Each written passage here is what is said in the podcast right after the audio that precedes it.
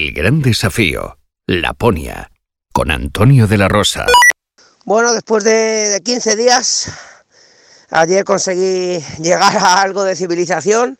Llegué al pueblo de Inari por la mañana y bueno, nada más entrar al pueblo vi un burger y no pude evitar entrar y pedirme la maxi ultra super hamburguesa gigante que la verdad es que me, sentó de periquete Casi no me la puedo terminar porque bueno, estoy acostumbrado ya a comer pequeñas raciones de comida liofilizada y la verdad es que un hamburguesón de esos me costó bastante terminarlo, pero bueno, eh, pude con ella.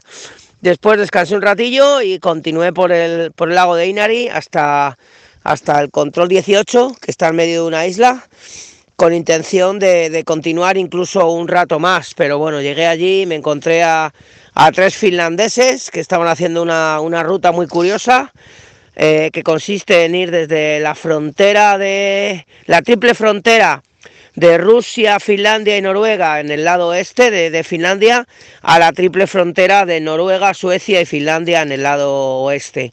Eh, es una ruta que bueno que, que la hacen algunas personas en invierno y la verdad es que me resultó muy curioso. Estuve hablando un rato con ellos y al final pues me quedé a dormir en esta cabaña charlando un ratito y, bueno, y continuar e intentar llegar a, a Íbalo para, para ver si, si me pienso incluso dormir en alguna pensión en Íbalo para afrontar la, la, última parte de la expedición, que bueno, tengo por delante un difícil parque nacional, donde voy a estar tres o cuatro días sin cobertura de ningún tipo, y bueno, es mejor llegar con, con fuerzas y bien descansado. Bueno, Gracias por estar ahí y aquí seguimos. Vamos para adelante. Venga, adiós amigos, chao, chao.